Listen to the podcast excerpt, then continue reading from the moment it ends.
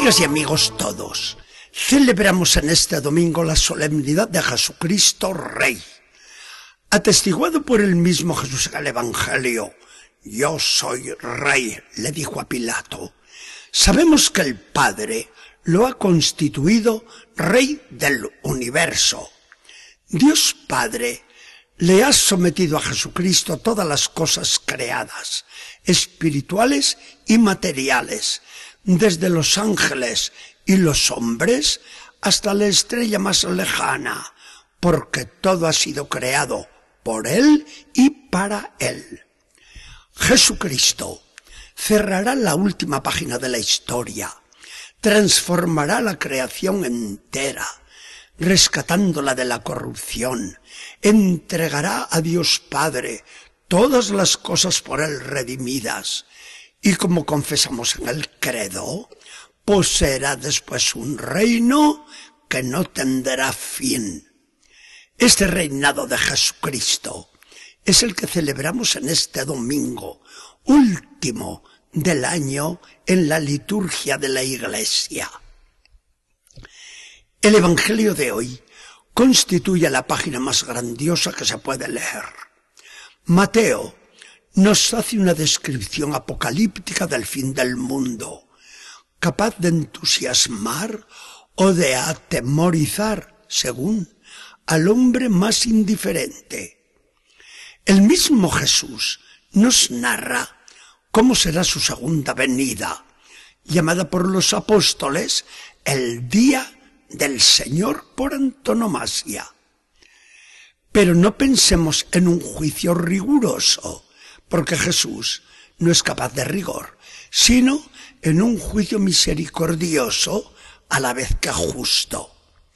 Escuchamos a Jesús, que nos dice, después de todo esto, que acontecerá en el mundo, guerras, terremotos, calamidades, el sol se oscurecerá, la luna no dará su luz, caerán los astros del cielo y temblarán los poderes celestiales.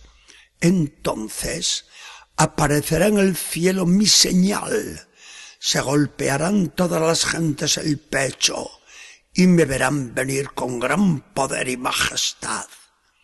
Mandaré a los ángeles que reunirán a todos los elegidos desde un extremo a otro del cielo. A continuación de esta introducción viene la descripción del juicio que hoy leemos en la misa y que nos dice, cuando haya llegado en mi gloria con todos mis ángeles, me sentaré en mi trono glorioso se reunirán ante mí todas las gentes y separaré por medio de mis ángeles a los unos de los otros, como el pastor separa a las ovejas dóciles de las cabras revoltosas. Pondré a las ovejas a mi derecha y a las cabras a mi izquierda. Bien, ya está montado el escenario, grandioso de verdad y viene el juicio esperado y temido, porque sigue Jesucristo. Diré entonces a los de mi derecha, vengan, benditos de mi Padre, posean el reino que les está preparado desde el principio del mundo. Dejando correr un poco nuestra imaginación y hablando ahora a nuestra manera, Podemos pensar en el aplauso enorme y los gritos de júbilo que acogerán estas palabras.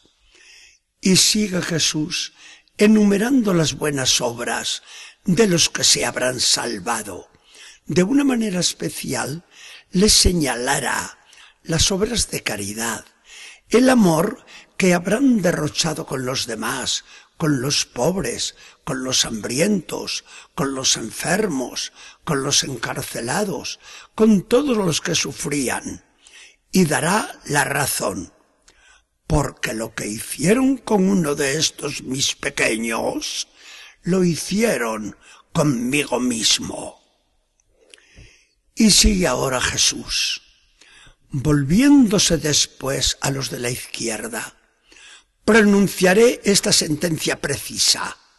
Apártense de mí, malditos, al fuego eterno, preparado para Satanás y sus ángeles.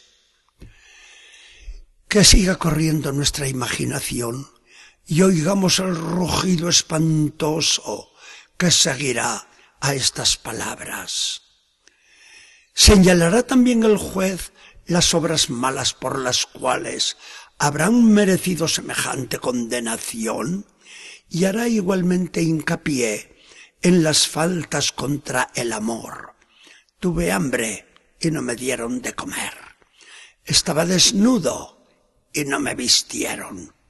Enfermo y encarcelado y no me visitaban. Porque cuando no lo hacían con uno de estos mis pequeños, lo dejaban de hacer conmigo. No habrá apelación posible, de modo que el juez ejecutará por sí mismo la sentencia, pues añade ahora Jesús, e irán estos, los malos, al suplicio eterno, y los justos a la vida eterna. Quedará cerrada la historia y comenzará el reinado sin fin de Jesucristo y el de todos los elegidos. ¿Qué decimos de este Evangelio? Jesús ha usado un lenguaje apocalíptico para describirnos su última venida. Pero vemos por esta manera de hablar que aquel día será en verdad grandioso, el triunfo definitivo del Señor. Será la manifestación final ante los elegidos como ante los condenados de la realeza de Jesucristo, Rey soberano de todas las cosas y de todos los siglos.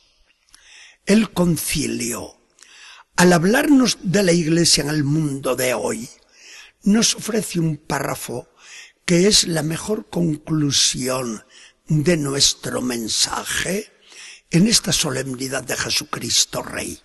Nos dice el concilio, el Señor es el fin de la historia humana, punto de convergencia hacia el cual tienden los deseos de la historia y de la civilización, centro de la humanidad, gozo del corazón humano y plenitud total de sus aspiraciones.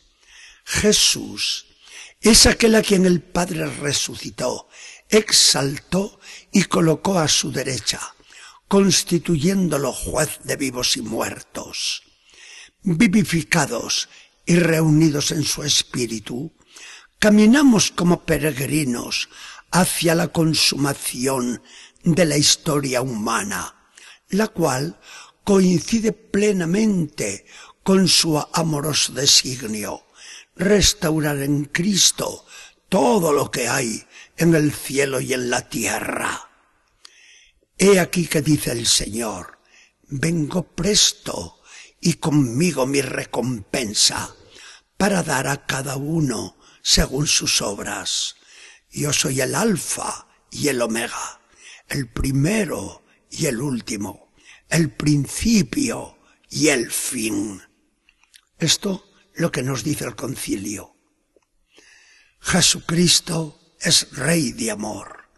Nadie ha sido ni será jamás tan amado como Jesucristo nuestro Señor. Nosotros estamos orgullosos de Él. Conseguiremos que también Él, a su vez, esté orgulloso de nosotros. Que el Señor nos bendiga y acompañe.